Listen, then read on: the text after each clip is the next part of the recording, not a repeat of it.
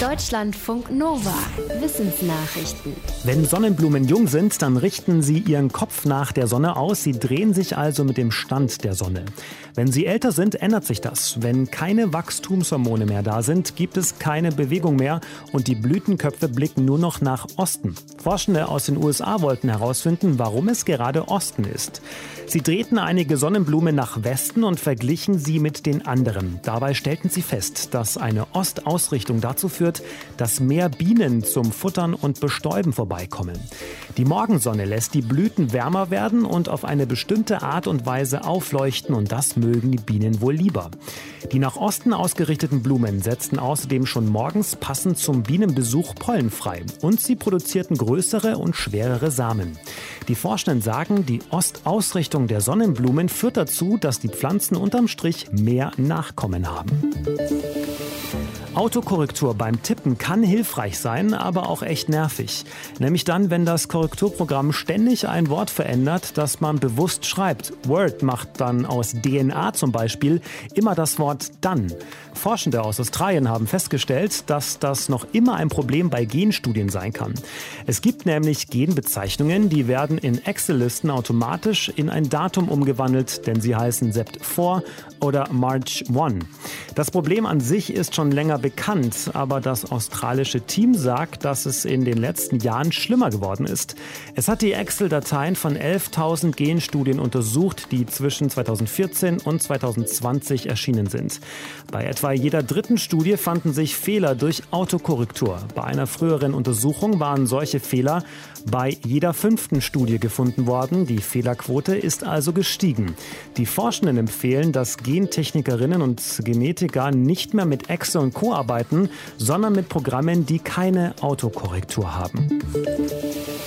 Um die Dorsche in der Ostsee steht es ziemlich schlecht. Forschende aus Deutschland schreiben im Fachmagazin Scientific Reports, dass der westbaltische Kabeljau, also Dorsch in der westlichen Ostsee, wahrscheinlich einen Kipppunkt überschritten hat und sich der Bestand nie wieder erholen wird. Die Forschenden haben Fischereidaten der letzten Jahrzehnte ausgewertet. Sie schreiben, dass der Dorschbestand durch Überfischung und den Klimawandel stark zurückgegangen ist. Sie sagen, normalerweise geht man davon aus, dass sich Fisch Fischbestände erholen, wenn weniger gefischt wird. Aber das wärmere Wasser durch den Klimawandel habe dazu geführt, dass weniger Tiere brüten können. Also könnte es sein, dass sich der Dorschbestand in der westlichen Ostsee tatsächlich nie wiederholt oder nur sehr, sehr langsam. Obstbäume, Kaffeepflanzen, Raps. Damit diese Pflanzen sich vermehren können, brauchen sie Bestäuber, also Bienen, Wespen, Käfer, Fliegen oder Schmetterlinge, die die Pollen verteilen. Ein internationales Forschungsteam unter Leitung der Uni Cambridge hat untersucht, welche Folgen es für den Menschen hat, wenn die Bestäuber weniger werden und woran es eigentlich liegt, dass sie weniger werden. Der Hauptgrund dafür ist, dass der Lebensraum der Tiere zerstört wird und dass in der Landwirtschaft oft Düngemittel und Pestizide eingesetzt werden werden und es statt einer Pflanzenmischung oft über große Flächen nur eine angebaute Pflanze gibt, also eine Monokultur. Die Folgen von weniger Bestäubern haben laut den Forschenden großen Einfluss auf uns Menschen. Sie schreiben, dass in etwa zwei Dritteln der Welt die Ernten instabil werden. Die Region, die laut ihnen am meisten zu verlieren hat, ist Südamerika. Der Rückgang der Bestäuber ist bisher vor allem in reicheren Regionen wie Europa zu beobachten.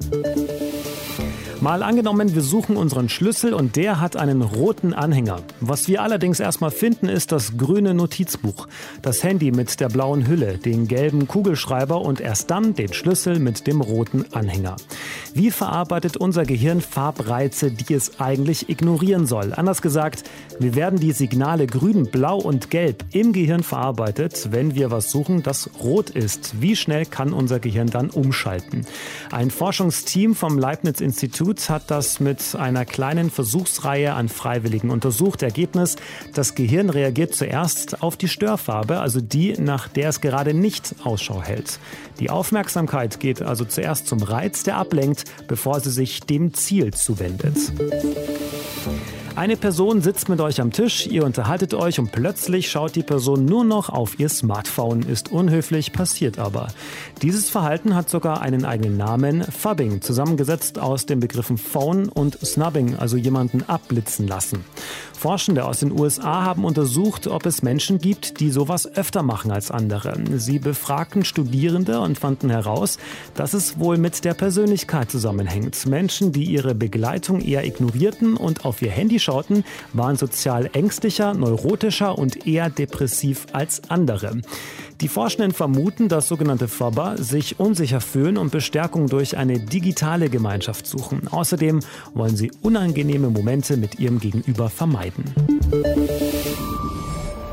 Deutschlandfunk Nova